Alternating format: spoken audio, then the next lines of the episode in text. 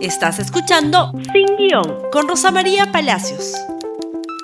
Muy buenos días y bienvenidos nuevamente a Sin Guión. Empezamos esta semana en la que arranca el invierno en el Perú y en Lima nos estamos congelando, así que abríguense mucho. Y bueno, vamos a las noticias que queremos compartir con ustedes y empezamos por las elecciones en Colombia. Como saben ya a estas alturas, ganó Petro, el candidato de la izquierda, convirtiéndose, según todos los titulares en el mundo, en el primer presidente de izquierda gana las elecciones en Colombia.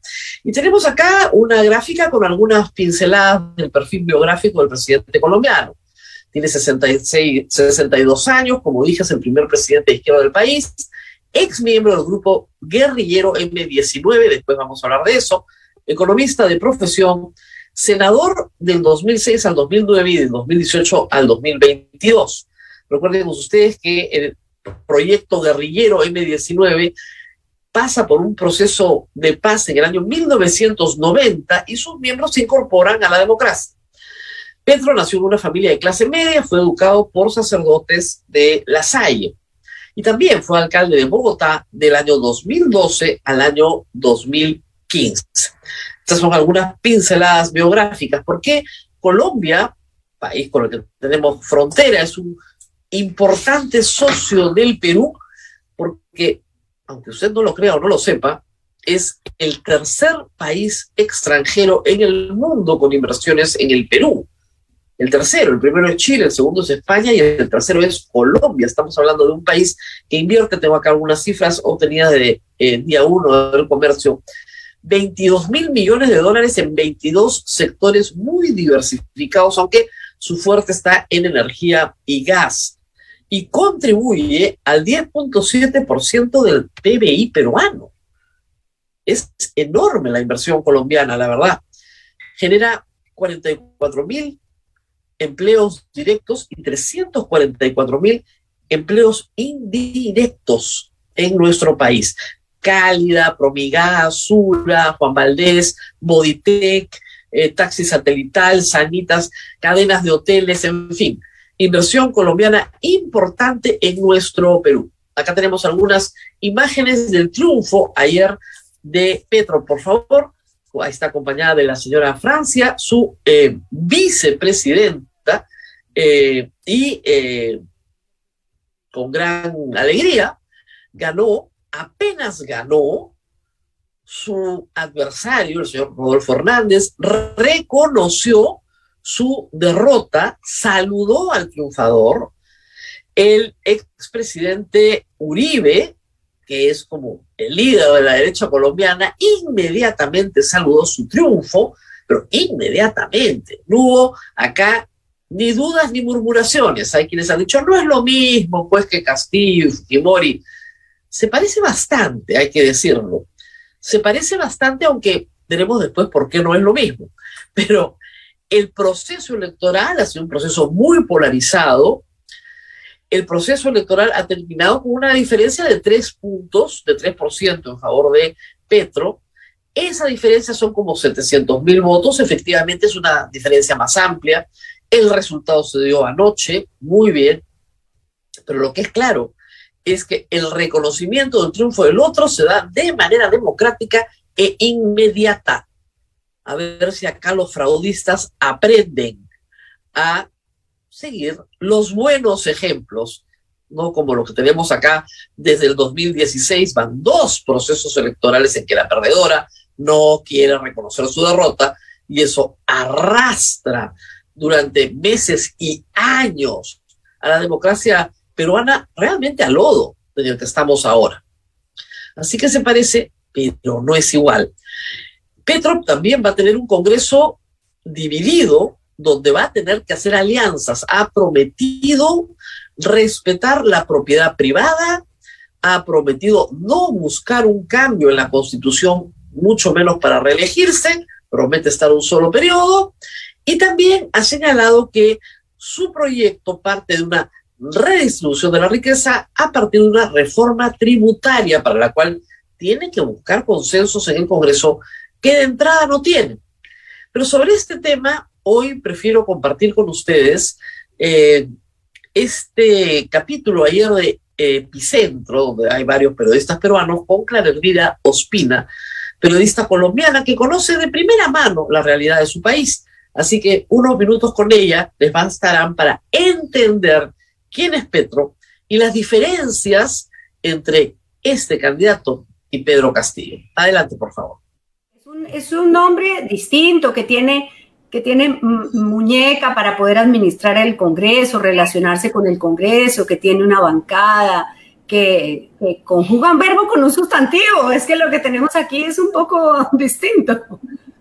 Sí, sí, o sea, más allá de preferencias políticas, una de las cosas que no, no puedo dejar de preguntarte es cómo una sociedad es capaz, o sea, no digo, no, no pregunto cómo es capaz de, eh, en el sentido de escandalizarme, sino eh, de llegar a un nivel de madurez de no mezclar papas con camotes, en el sentido de que si bien Petro perteneció al M19, no lo están terruqueando todo el tiempo, como acá a Castillo, ¿no? Digamos. ¿Cómo, cómo manejan eso los colombianos? Bueno, no, no, no es tan paraíso. O sea, evidentemente hay mucha gente que sigue diciéndole guerrillero, guerrillero, ex guerrillero, llegó la guerrilla, llegaron las FARC. Y, mucha gente me escribe acá del Perú, me dice, claro, todo este guerrillero del ELN. Por si acaso les recuerdo que no fue ni del ELN ni de las FARC, sino del M19, que es un movimiento que se desmovilizó en el año 1990 se desmovilizaron, empezaron en el, en el 89 los diálogos y hoy pasaron un video del entonces presidente Virgilio Barco cuando mataron a su líder. En Colombia mataron a su líder, que era el candidato presidencial, Carlos Pizarro León Gómez. Y el presidente Barco en ese momento salió a decir, Colombia tiene que acoger al M-19 porque el M-19 dejó las armas, porque entendió que el camino era la democracia. Y, y Gustavo Petro es un hombre que fue guerrillero raso un tiempo, pero no fue un líder, no, no tomó decisiones drásticas en el, en, el, en, el, en el movimiento guerrillero. Y es un hombre que cree en la democracia, empezando porque ayudaron los del M-19 a hacer la constitución de 1991, que es la constitución más progresista que tenemos. Es una constitución que reconoce los derechos fundamentales, que reconoce el derecho de la tutela, que reconoce el servicio universal de la educación y la salud. Es una constitución bastante buena. Petro hace una oferta de, cambio eh, que no le gusta a, las élites, que no le gusta a quienes han tenido privilegios. Y pues eh, la manera de descalificarlo es decirle terrorista, ¿no? Guerrillero, pero, pero en Colombia hay una conciencia de que, de que la desmovilización es el camino. Es que nosotros no tuvimos la suerte que tuvo el Perú. El Perú tuvo la suerte de que cayó Abimael Guzmán y se desplomó Sendero Luminoso. en Colombia, En Colombia el primer jefe de las FARC, el primer jefe así reconocido, se murió. Fue eh, Marulanda. Jacobo, Jacobo Arenas. Se murió de viejo. Después, Manuel Marulanda, se murió viejo. Después, Alfonso Cano, lo mataron. Después hicieron una cosa colegiada y estuvo Iván Márquez. Iván Márquez sigue vivo por allá, escondiéndose en Venezuela, y asumió Timochenko. Y Timochenko se desmovilizó. Y, crecían y crecían las FARC, eran, eran un movimiento que no dependía de un líder. Entonces, tenemos historias distintas. La historia de Sendero Luminoso, que era un, un movimiento terrorista totalmente criminal, ¿no? Ensañado con los ciudadanos, es distinta a la de las FARC. Y no digo porque las FARC no se hayan ensañado con los ciudadanos, pero son movimientos totalmente distintos. Y la sociedad, una sociedad que ha sufrido 60 años de guerra y que le dicen, la alternativa es seguir otros 40 a ver si ganamos la guerra, o que se desmovilicen, una justicia transicional, la, la gente dice, bueno, yo en 40 años no voy a estar vivo sea, no voy a seguir en esto. Y entonces, ¿qué dijo la gente? A pesar de que en el plebiscito ganó el no, por poco, pero ganó el no, la mayoría de la gente, incluso lo que aquí llaman la DBA, reconoce pues que hay menos muertos, que no hay tomas guerrilleras, que no hay 50 eh, soldados secuestrados, 20 policías asesinados en un sitio, bombas y bombas, que era lo que vivíamos todos los días en Colombia. Gracias a Clara Elvira Ospina por explicar claramente las diferencias entre el proceso eh, colombiano y el peruano que nos indican este resultado, ¿no es cierto? Así que mucho cuidado con andar terruqueando al mundo entero. Y respecto a nuestro presidente y por qué es tan distinto de Petro, acá les dejo un ejemplo. Por favor, las imágenes. Porque el ciudadano de acá de Tacna tiene las mismas, en los mismos derechos como el ciudadano de, de Tarata, como el ciudadano de Tarapacá, como el ciudadano de Tacna, Candarabe, de Jorge Basadre, y el que está en Tumbes, y el que está en Chota, el que está en Piura, el que está en todo lugar. Tarapacá, Tarapacá. ¿Qué les puedo decir, pues ya?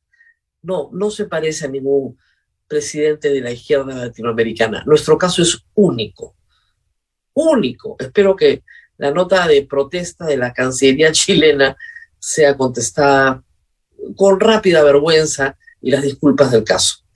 Vamos a la pausa y regresamos para hablar de bicameralismo.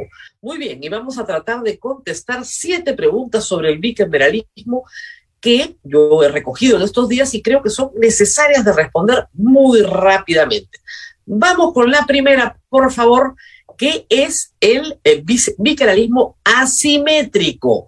Cuando les hablan de bicameralismo asimétrico, ¿de qué les están hablando? Les les están hablando de una Cámara de Diputados y una de Senadores que no tienen las mismas funciones. Por lo tanto, es asimétrico, no son iguales. En la Constitución del 79, por ejemplo, las dos cámaras tenían iniciativa legislativa. En la propuesta que se está trabajando, y es una forma moderna de entender al Congreso, no, la única que tiene iniciativa de propuesta, iniciativa legislativa, es la Cámara de Diputados. ¿Qué hace el Senado? Revisa. Revisa la conveniencia, revisa la constitucionalidad, revisa los temas de forma y de fondo sobre todo lo que se apruebe en la Cámara de Diputados. La Cámara de Diputados permanece como Cámara política, es decir, interpela, censura ministros. Senado no, Senado no hace eso.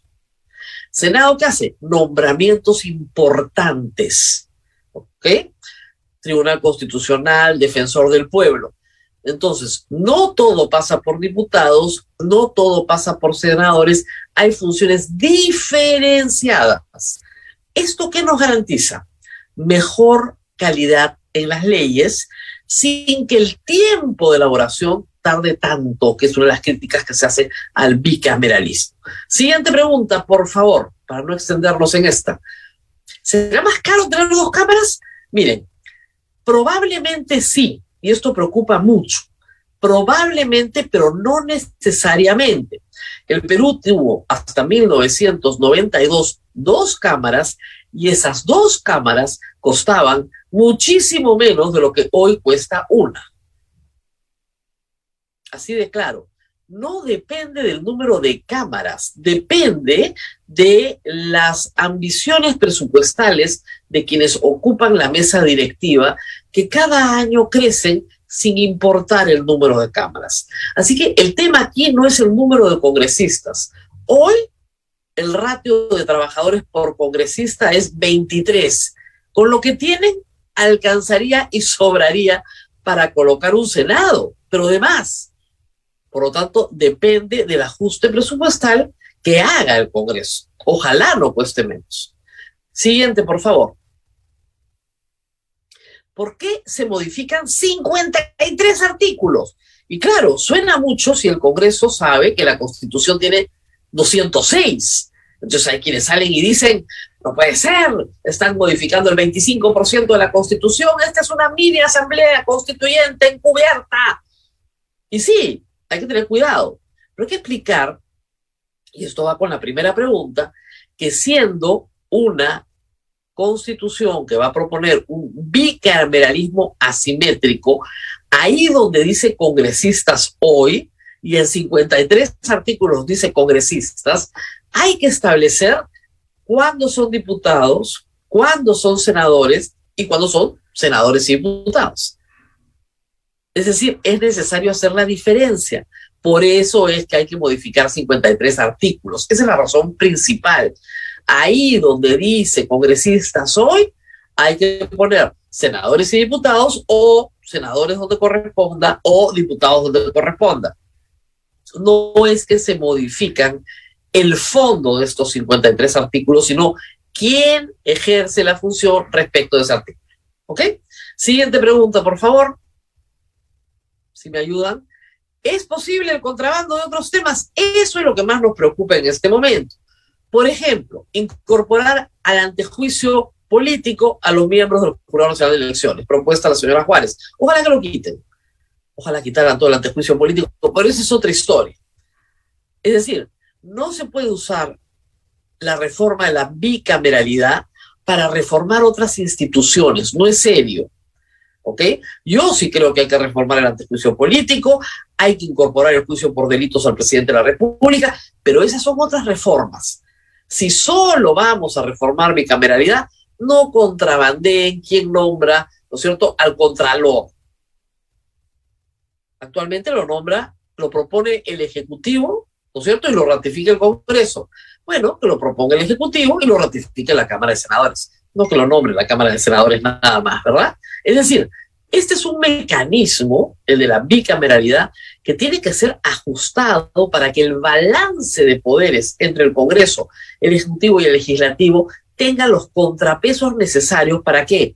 Para que nadie abuse del poder. Esa es la razón por la cual organizamos el poder. La constitución es la organización del poder. Muy bien, siguiente pregunta, por favor. ¿Son necesarias otras reformas legales? Sí, como les digo, otras constitucionales, pero sobre todo otras legales. ¿Por qué? Porque necesitamos establecer, por ejemplo, la distribución o la representación de escaños territorialmente. Es decir, senadores y diputados no tienen el mismo origen territorial. Por supuesto, emanan del voto popular. Pero yo puedo tener, por ejemplo, un Senado con distrito único nacional. O puedo tener un Senado regional con dos representantes por región. O puedo tener un Senado con macro regiones. Diputados normalmente tiende en el mundo del derecho comparado a hacer representaciones más pequeñitas, a distritos uninominales o binominales más pequeños, donde sí la proporción de ciudadanos corresponde a un número exacto. No sé, un diputado cada 300 mil ciudadanos, por ejemplo. Entonces, esto necesita legislación. Hay que modificar la ley orgánica de elecciones para establecer cuántos van a ser, pero sobre todo, cómo se les va a elegir.